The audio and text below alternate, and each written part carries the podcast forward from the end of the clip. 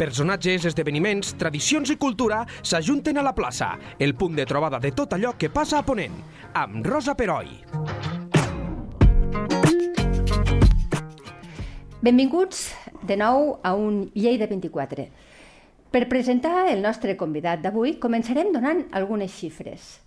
35 bodegues, 4.182 hectàrees, 6 milions i mig d'ampolles, un 28% destinades a l'exportació. Els números són sempre freds, però en aquest cas radiografien la denominació d'origen dels vins costers del Segre, el paraigua que agrupa la viticultura de la conca del riu Segre a Lleida. Avui tenim amb nosaltres Tomàs Cosiner Barber, enòleg, propietari del grup cellerer Tomàs Cosiner, que agrupa Tomàs Cosiner, Castell del Remei, Cèrvoles Celler i Cara Nord, i president de la DO Costers del Segre. Tomàs, benvingut i moltíssimes gràcies. Bon dia. Eh, les xifres que han donat són de la denominació d'origen eh, Costers del Segre, del qual tu n'ets president. Però parlem una mica, abans de la DO, de com arribes tu al món del vi, perquè arribes molt jove, als 22 anys, i és, tinc entès, perquè el teu pare adquireix Castell del Remei.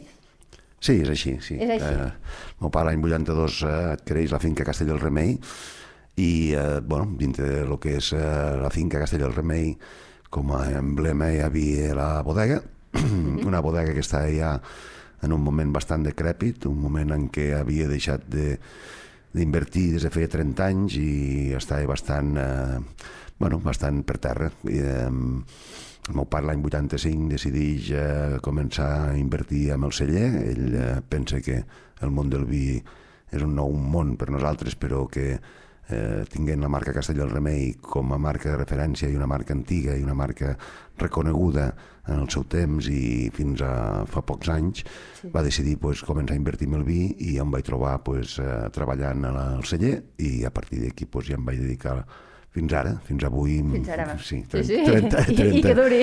38 anys dedicats al sí. Déu-n'hi-do, que es diu aviat, eh? eh comences a treballar a, a caminar en solitari mm, relativament aviat. Bueno, eh, de fet, eh, el Castell del Remei l'any 85 és una empresa familiar, uh -huh. amb tota la família comencem el projecte del vi, amb molta il·lusió, moltes ganes, sobretot per part de, del meu pare, realment és ell el que va decidir de fer-ho, uh -huh. el recuperar una marca històrica, i jo me dedico durant els primers 18 anys a Castell del Remei, i a partir de l'any 98 també a el que és el projecte Cèrvoles, una mica Exacte. buscant vinyes de muntanya i eh, intentant també donar un caire de més qualitat a Castell del Remei, el fet de, bueno, tot conjuntament, pues, eh, impulsar el món del vi a Lleida també i, i treballar perquè Castell del Remei tornés a ser una marca de referència que crec que hem aconseguit. I tant, no? a més creix.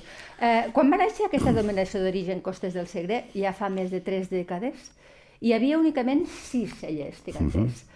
Ara són al voltant d'una quarantena. Sí, 35 cellers exactament. Ah, a Lleida n'hi ha més de cellers, de fet, eh, no sols són 35 a Lleida, també n'hi ha algun altre, eh, però dintre del que és l'eliminació origen costes del segre, el qual vol dir pues, eh, treballar dintre de lo que són els paràmetres de garantia que dona una denominació origen, en aquests moments són 35 cellers. I, i en tres dècades, eh, és a dir, és, és una, un augment eh, realment important.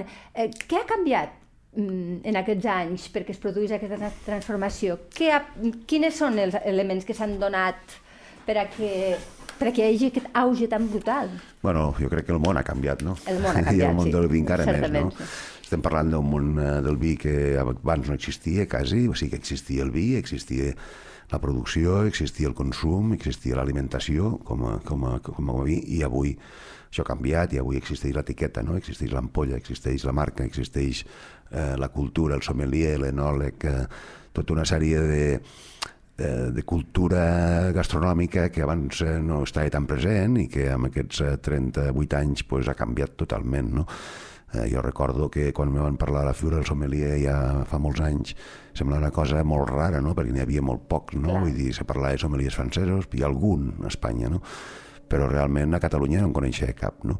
Avui el món del sommelier existeix, el món està present, influència, i realment han donat una cultura al vi que ara es valora eh, el, el disfrutar, no? el, el vi com un element lúdic, com un element de, eh, de, de gastronòmic, no? Eh, no sol el vi com a aliment que era fins aleshores, sinó que avui ha canviat totalment, ha canviat el món, ha canviat la gastronomia, ha canviat la forma de menjar, la forma de pensar, la forma de viure, no? Sí. Estem en una, a la societat de, del benestar, el forma part totalment. No? Està clar, i de la nostra cultura. Eh, ara que dius dels sommeliers, eh, hi ha joves professionals que cada vegada... És a dir, és un, és un ofici o és una professió cada vegada més valorada, suposo que per això, no? Sommeliers, enòlegs, que, que, fa, que fa 15 anys potser eren una raresa estudiar, estudiar això. Bueno, sí, eh, tot canvia. El, quan jo vaig començar, el, el títol de sommelier no existia. Exacte. Existia un títol d'agrònoms amb el qual es feia màster, com un màster, un màster que era d'enologia, uh mhm. -huh. i no estava a la universitat, no podies anar a la universitat a estudiar enologia, no? Avui sí, avui la Rovira Virgili, que va que a Tarragona està treballant molt, eh, hi ha cada vegada més quantitat de sommeliers i quantitat d'enòlegs i enòlogues, la veritat és que eh, avui hi ha molt interès i eh, fins i tot els pagesos joves eh, transformen la seva producció de raïm en vi, no? I perquè veuen que és una sortida, no? Eh, s'han multiplicat els cellers, s'ha multiplicat l'interès per el vi eh, i, com qui diu, ja estem en un moment quasi de maduresa, no? Mm -hmm. Però realment aquests 38 anys han sigut uns anys de molt dinamisme, de molt canvi, de molt de molta quantitat de producte, de vins, d'etiquetes, de... o sigui, no té res que veure des que vaig començar avui i la veritat és que com vaig començar pensava que no hi hauria molts més cellers, no? Perquè sí. uh, fer un celler no és fàcil, no? És un tema bastant uh, de llarg termini, no? De patrimonial, no? De, de com, eh, o sigui, no és un negoci financer, ni molt menys, no? sinó que és un negoci que és eh, agrícola, per una banda, però per una altra banda també tens de conèixer tots els sectors, no? perquè tant el món del disseny com el món eh, de la gastronomia, com el món de, de, de l'exportació, com la comercialització, la distribució, és un món molt complet per als de la terra, la transformació dels raïms, el treballar a la terra, però a més a més també treballar al celler i després has de sortir del celler. És eh, com nosaltres diem que és com els homes del Renaixement, no? Sí, el món sí, sí, vi, de fer de tot. Tens de tocar una miqueta tots els pals, no? Està clar, està clar. I a més a més, eh, eh, en, un, en un àmbit molt divers territorialment, perquè des de les Garrigues al Pallars Sobirà, passant per la plana de Lleida i el Prepirineu, són paisatges radicalment diferents, no? Si el vi expressa el terroir, no?, que diuen els francesos, sí. com definiries, si això és possible, eh, definir-ho, els vins del nostre territori? Eh, bueno, Lleida té aquesta virtut, no?, el paisatge divers, no?, eh, el fet de que cada pocs quilòmetres tenim... Eh, bueno, uns llocs totalment eh, separats, diferents, eh, amb climatologies pròpies, amb uns paisatges de muntanya, de plana, de, de, mitja, de mitja plana, diguem-ho així, o de mitja muntanya. Sí, sí. O sigui, tenim tota la transició, no? probablement sigui unes denominacions d'origen més uh, diverses del món, quasi com que diu, no? Eh, Catalunya és en si mateixa el territori més divers en aquest aspecte, i Costes del Segre especialment, no? Però també tenim eh, moltes coses en comú, no? i crec que una de les coses més importants és la forma de pensar, la forma d'actuar i també tenim molt comú el tema de la climatologia a nivell de continentalitat, no? Són terres sí. interior, terres eh, calentes, terres eh, d'extrems, tant de dia com de nit. Aquests canvis de temperatura dia-nit són molt importants pel raïm, els hi donen moltes més fragàncies, moltes més aromes, eh, també eh, més intensitat amb el color, són vins potents, són vins forts, no? són vins que eh, a poc a poc eh, vam, eh, estem domant no? dintre de lo que és eh, Costes del Segre, crec que és un dels reptes, no? domar els vins de Costes del Segre, no? i això, quan tens eh, aquesta possibilitat o quan tens vins eh, que són potents i que tens la oportunitat de poder-los domar crec que ens dona encara molt recorregut per davant des d'un punt de vista de qualitat als és, nostres és vins. És bonic aquest concepte de domar. Eh, què vols dir? Fer-lo més, eh, jo què sé, més... Mm, com? Què vol bueno, és un tema de, bueno, és un tema que en principi els vins, sobretot negres de Costes del Segre, sí. pues, tenen molta nit, tenen molta força, tenen molta estructura, sí. i el que es pretén és que aquesta estructura sigui suau, no? que, que, que, que tinguem eh, més capacitat aromàtica, que tinguem els vins més fàcils d'entendre, de veure, estem en un moment en què la gastronomia ha canviat, que cada vegada som més light, no? que cada vegada és més suau tot. No?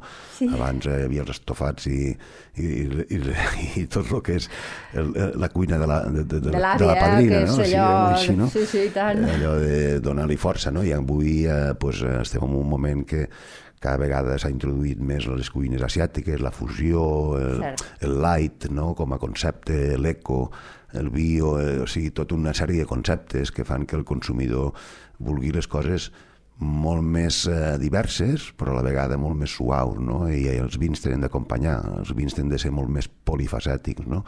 No, no és sol un vi per beure eh, amb carn o per menjar amb carn, diguem-ho així, sinó que avui tens de tindre un vi que sigui amable amb tots els seus conceptes. Cada vegada se busquen vins més rodonets, més amables, més boleta, que dic jo, no?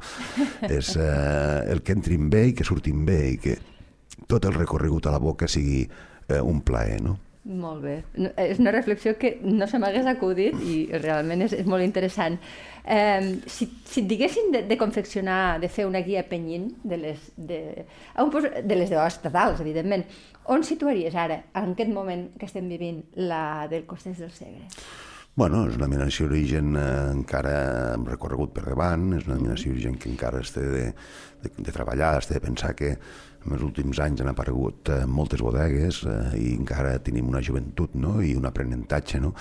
eh, però vaja, dintre del que és el concepte de val- valoració jo tinc molta confiança en Costes del Segre, crec que són grans vins, els hi falta la marca, eh, donar a conèixer Costes del Segre és eh, complicat perquè no sol és eh, que els vins siguin bons, sinó que a més a més ho semblin i que a més a més Clar. arribi al consumidor eh, com a vi de qualitat, no, no, com a marca de qualitat, més que de vi qualitat, perquè no, avui amb el món del vi no sol és el vi que fas, sinó com el vens, no? i com té la percepció el públic en general, no? ens falta encara el recorregut de la qualitat en quant a percepció de qualitat. Eh, els vins de Lleida estan ben valorats, eh, la veritat és que estem molt contents, tenim de pensar que dintre de lo que és el context de Catalunya som els, eh, la segona denominació d'origen més cara dintre de les estanteries, això és molt important. eh, també som la denominació d'origen, em sembla que som la quarta denominació d'origen en producció, o sigui, no som petits tampoc, no? No. Eh, som importants. Eh, I després també som una de les denominacions d'origen més ecològiques que hi ha en tot el territori nacional, no? Eh, eh, probablement el percentatge de producte ecològic que fiquem al, al carrer sigui el més alt. No? Eh, bueno, hi ha molts conceptes que són positius, Sí. eh, ens falta treballar la percepció, ens treballa treballar el conquistar els, eh, els prescriptors, els periodistes, Clar, el conquistar marca, el sommelier, sí, sí, el conquistar tot el mercat des d'un punt de vista de qualitat i això és resiliència, resiliència, resiliència, és continuïtat, fer-ho millor, fer més bons vins, etc etc cada dia, no? O sigui, no podem baixar la guàrdia perquè la competitivitat, i a més a més estem en un moment que el dinamisme del vi continua, que cada vegada es fan les coses més ben fetes, que tothom està treballant molt bé, que totes les denominacions d'origen estan fent molta feina i per tant la competència és molt més dura, no? I això encara fa que les coses costin més, no? I més en un moment de crisi, que la gent tendeix a, a estandarització, diguem-ho així, no? a la marca coneguda, a, a, a lo que em dona una garantia que no em puc arriscar, no? o sigui, moment de Allò de crisi... sempre, no? El Sí, que la gent no arrisca. Sí, quan eh, hi ha expansió, llavors les noves marques tenen més possibilitats i quan hi ha crisi, les marques consolidades o que ja tenen un respecte o que tenen diguem, una valoració prescrita, eh, pues tenen més recorregut. No? Eh, eh, quan dius que, que ens fa falta aquesta difusió, no? que la gent ens, ens, ens valori més perquè la qualitat ja la tenim, també està molt lligat el tema de l'enoturisme, que també és un tema mm, nou, eh, relativament nou. Tu ara acabes de rebre el Premi Cambra a la trajectòria empresarial per la difusió que has dut a terme dels vins de, de la DO del Costès, del Segre, i també del desenvolupament de l'enoturisme. Anar de cellers està de moda, no? I cada cop més empresaris del sector incorporen aquesta possibilitat, suposo que pel que comentaves tu abans. Um, és una de les possibles sortides a, a, a, fer, a fer conèixer aquest, aquest producte de tanta qualitat que tenim? Bueno, el món de l'enoturisme, evidentment, és una... ja es fa de fa molts anys, ara se'n parla, ara té un nom, diguem-ho així, Sí. però diguem que el turisme de cellers existeix des de fa molts anys, no? Però sí que és veritat que cada vegada té més força i cada vegada hi ha més interès, no? O sigui, de fet, si no visites una bodega no coneixeràs mai els seus vins, eh, tot i que els tastis. Crec que és important conèixer com se fan les coses, el lloc, el paisatge, i el vi és identificatiu de procedència, no? Vull dir, parlem de parcel·les, no parlem de territoris ni de països, sinó parlem de parcel·letes, sí. no? De, de les meves parcel·letes, no? I, i la parcel·leta del poble X, no? I sí. això crec que té molta importància, no? Perquè traslladem el paisatge a qualsevol part del món, no? I, i quan algú a qualsevol part del món té un vi, busca eh, la procedència, no? On està fet això? I qui ho fa, no? Vull dir, Clar. Eh, tot, és, eh, tot és un valor, no?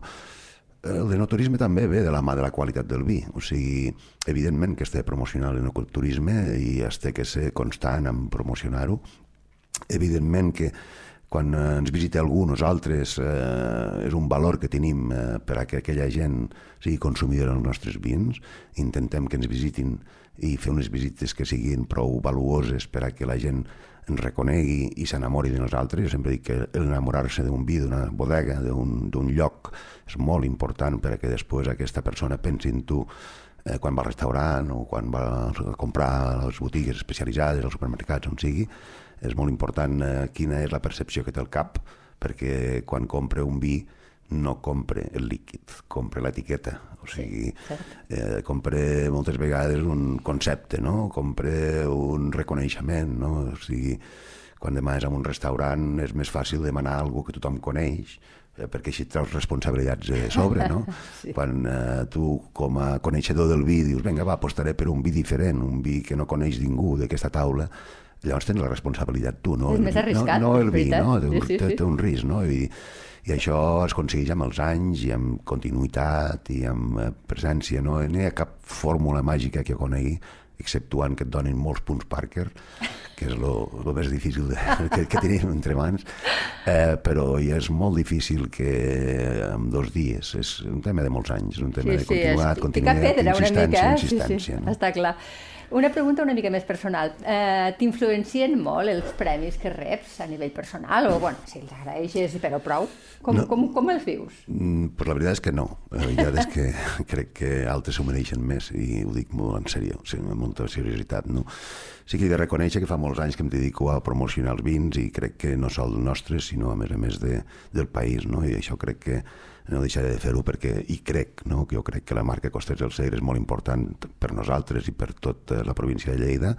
Crec que és de les poques marques de qualitat que tenim a nivell internacional per difondre el país i crec que requereix eh, més suport per a que això sigui una realitat. O sigui, quan venem Costes del Segre, a part de vendre vi, no venem sol el nostre vi o les nostres cellers o les nostres vinyes, sinó que venem Lleida, venem territori, venem Costes del Segre, no? Eh, difícilment altres productes ho fan, no? Perquè tot i que a Lleida som eh, productors de poma i amb importància a nivell mundial, eh, la poma no té una marca i moltes vegades, moltes vegades no té una procedència, no? Llastimosament, no? Eh, també s'ha treballat amb això i es treballa, no? Però el vi és quelcom que té sempre segell identificatiu de- d'origen, no? És veritat. Um, parlem de la, de, de la verema d'en- d'enguany, perquè ha estat una mica diferent, si em permets, no? el, el, el tema climatològic, la sequera. Eh, se, es diu que eh, quan hi ha sequera hi ha menys collita però de més qualitat. Aquesta dita es complirà aquest any? Bueno, jo no ho penso així. No O penses sigui, així, perfecte. No, la meva experiència no em diu això. Vull dir, eh, tot és eh, equilibri. En tots els aspectes al món del vi és un tema d'equilibris. Eh, un any eh, dolç, un any que tens les pluges suficients, que la vinya treballa bé, que treballa no amb excés, sinó que té una certa necessitat d'aigua però no té la, que, la totalitat de l'aigua però que ne té eh, és molt més equilibrat els anys bons són sota el meu punt de vista els anys que plou en aquest país no? perquè eh, tot i que plogui no plou ex en excés mai no? eh, és al revés actualment el que ens trobem és amb unes fases crítiques en quant a sequera que fa que els ceps eh, pateixin i massa amb excés, sí. no? O sigui, és bo fer patir el, pe- el, el cep, sempre es parla eh, de, de com fer que el cep eh, no treballi amb excés, però eh, treballar sense aigua no hi ha cap planta que, que treballi prou bé, no? O sigui que el, cep aguanta molt, és veritat, el cep té molta capacitat de resistir la sequera, però poquet a poc però veiem que amb aquestes pluges que són minces i a més a més mal plogudes perquè eh, plou però ara cauen 5 litres, 10 litres, 2 litres, 5 litres, ja fa moltes, molts episodis de, de pluja que no plou suficient, no? i tenim eh, un subsol, eh, una capa freàtica que no existeix, no? i això fa que eh, pateixen les vinyes i quan una vinya pateix eh, molt durant un any necessita un altre any per recuperar-se, o sigui, no recupera l'any següent, necessita dos anys per recuperar-se, no? Per tant, eh, jo reivindico totalment eh, la necessitat de l'aigua, perquè si no, amb la crisi climàtica que tenim, aquest canvi climàtic que ens afecta fortament, eh, doncs veurem si és possible subsistir al final de tot. No, no oblidem que als deserts de vinya no n'hi ha. No? Exacte. Eh, parlant d'això, no, del canvi climàtic, eh, tu fa molt temps que et dediques a la viticultura. Eh, ho has anat notant? O és ara, els últims anys, que realment l'efecte del canvi climàtic i també et vull preguntar si, si existeix preocupació al sector. Bueno, la preocupació és eh, total. Ja. O sigui, és, estem en un eh, canvi climàtic evident. Jo puc parlar dels, eh, de, de, de la meva experiència en aquests anys i puc dir que, vaja, abans collíem 15 dies més tard, no? o quasi 3 setmanes, no? Eh, cada vegada estem collint més aviat, estem collint el mes d'agost. El mes d'agost eh, no, no, no collíem mai, sempre és començar cap al 15 de setembre, no? Bueno, s'ha avançat la brema, cada vegada tens d'anar, avui a les vacances es tens de fer més aviat.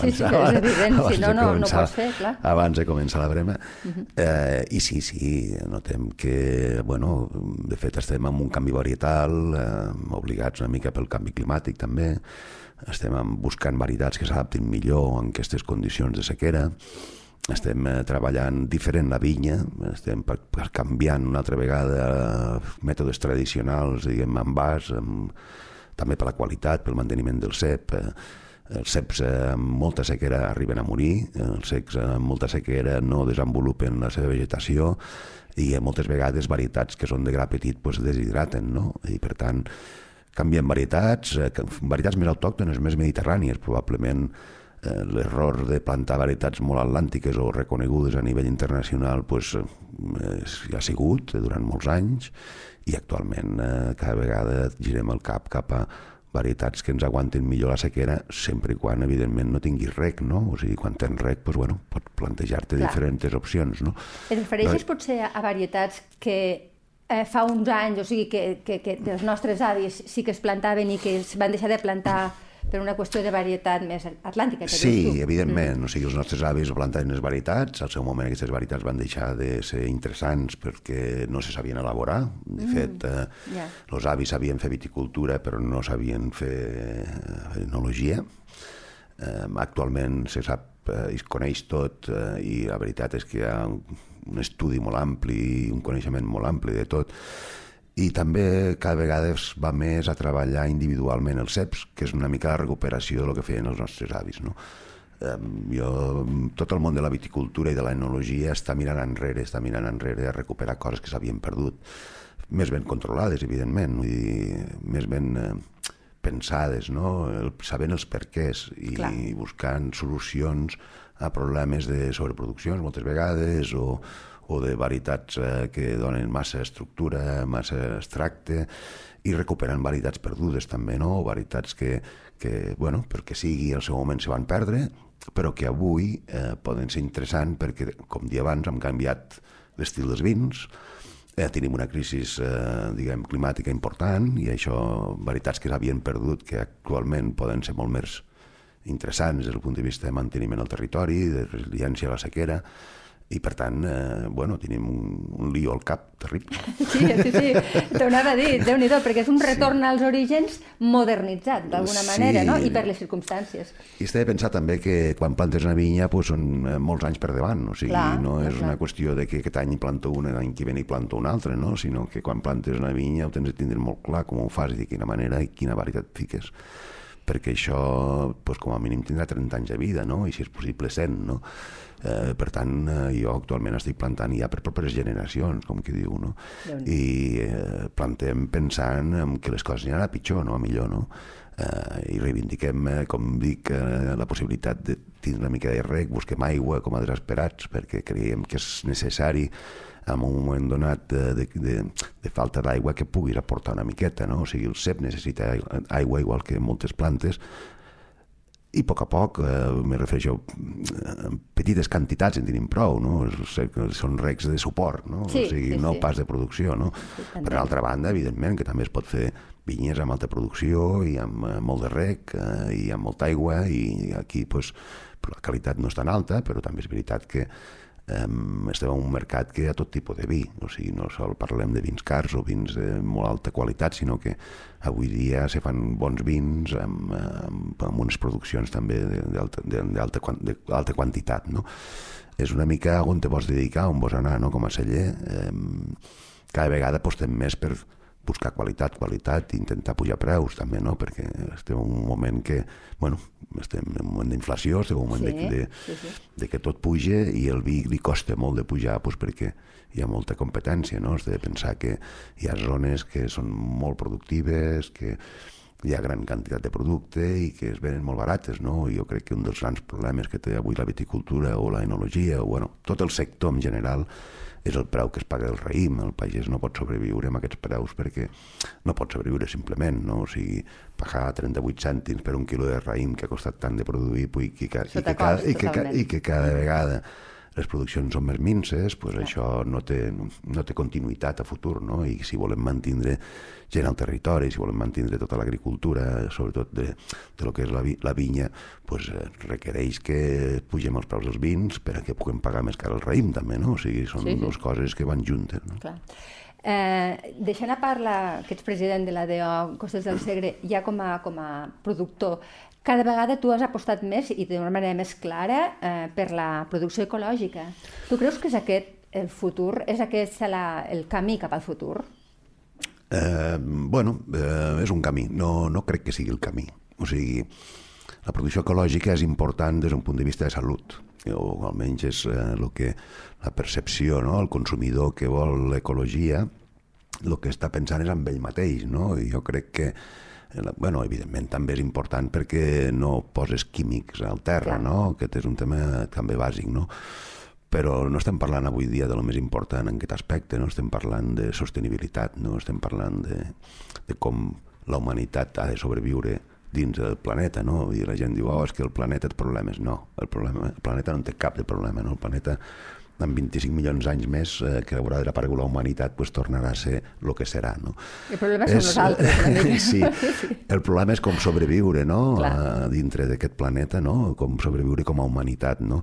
I amb això sí que és molt important que s'afronti el canvi climàtic, que es pensi en la sostenibilitat, que siguem eh, realment empreses eh, descarbonitzades, crec que és un tema que ve a futur, i és una mica en contraposició a l'ecologia també, no? perquè fer producte ecològic té més eh, petjada de carboni. No? Eh, suposo que trobarem la solució. Estem, jo crec que poquet a poquet anem Sí. trobant solucions i poquet a poquet les coses aniran a millor i els productes continuaran sent ecològics i a més a més amb una sostenibilitat no? que crec que avui és el paradigma de tota empresa que ha de tenir no? eh, cada vegada tindrà més valor i al final serà un negoci també, no? el qual està, està bé també. No? I tant. I ara, per acabar, et faré una pregunta una mica d'atracament, eh? si no et sap greu. Jo tinc un, un sopar amb amics i vull quedar bé, i vull comprar dos costes del Segre. Un de blanc i un de negre, perquè he fet un menú que necessito un de blanc i un de negre, però tampoc el que no vull és descapitalitzar-me. o demanar un crèdit al banc. Aleshores, quin, quin... És un sopar amb amics. Ho dic perquè a l'oient jo crec que també li resultarà d'ajut això a vegades, eh? que no saps què comprar. Quins vins, o quin vi ens recomanaries així, un de blanc i un de negre, que pogués... fem quedar? Home, Quedem- quedem bé això, a casa. Si és veritat, és un compromís perquè tindria que recomanar dels meus, no? I... No, no, doncs pues, pues els teus, és igual. Bueno, a veure, jo sóc un enamorat d'un vi que fem nosaltres que es diu Ausells, eh, que és un multivarietal blanc, amb moltes, Blanc? amb moltes varietats, eh, que té pues, bueno, vuit varietats diferents, eh, principalment el macabeu com a varietat autòctona de la zona, però després té una sèrie de varietats eh, aromàtiques i és un vi que realment eh, té molt recorregut a la taula perquè és molt gastronòmic, no sol a nivell de frescor, sinó que més aromàticament i té una estructura també, no? Bueno, eh, també podria recomanar, no sé, un cristiari blanc, per exemple, no? Sí. Crec que és un, un gran vi, no? Però podria recomanar molts de Costes del. La veritat és que es fan grans blancs, no? El blanc és un vi que ha tingut cada vegada més, que, està, que té cada vegada més recorregut, que n'hem après a fer-ne, no? Abans sols a parlar de negres. És veritat, això, sí. Però avui els blancs, eh, bueno, blancs de Macabeus, qualsevol blanc de Macabeu monovarital de Costes del crec que és molt interessant. Uh mhm. -huh. Crec que és una línia a seguir, a promocionar i que té aquest terroir i aquesta personalitat de, de zona. Uh mhm. -huh i en quant a negres, bueno, eh, jo m'agraden cada vegada més les garnatxes, les carinyenes, crec que qualsevol vi d'aquestes varietats dintre de Costes del Segre, que és una varietat poc coneguda dintre de Costes del Segre, cada vegada s'està fent millor, no? Garnatxes i carinyenes. Sí, crec que són varietats que actualment són, sobretot la, carinya, la, la garnatxa és una varietat molt fragant, una varietat que aromàticament és molt interessant, té una mica el hàndicap del grau elevat, probablement, però una mica frescos, eh, que també recomano molt que els vins negres, saben, jo sempre dic que els vins negres una mica més frescos i els vins blancs no tan, no tan gelats. Sí, diguem, perquè no? teníem allò de, de sí, la nevera el blanc sí. i... Bueno, perquè tenim una sèrie de, para, de paràmetres ja preconcebuts que, sí. tenim, que tenim de trencar perquè sempre és eh, sempre allò de, depèn, no? Depèn de quin vi, depèn de com. Eh, el que yeah. tenim de fer és conèixer els vins, el que tenim de fer és prendre'n més amb interès, sobretot, no? El voler, voler conèixer cada vegada que t'estem, no? Jo crec que el vi no sols eh, acompanyar gastronòmicament o disfrutar en un moment determinat, sinó que ostres, fa pensar, no? Eh, cada vegada que et prens un vi tens de pensar i tens de saborejar-lo, intentar descriure-te a tu mateix, no? Que et doni aquest plaer afegit que, que, que és aquesta cultura del vi, no? La cultura del vi, exacte. Doncs m'ho apunto, ens ho apuntem i Tomàs, moltes gràcies per venir, enhorabona pel Premi Recent i sobretot enhorabona per tota aquesta teva trajectòria que és un exemple. Moltíssimes gràcies. Bueno, seguirem persistint. Moltes gràcies a gràcies vosaltres. A vosaltres. La plaça, amb Rosa Peroi. Cada dos dilluns a lleida24.cat.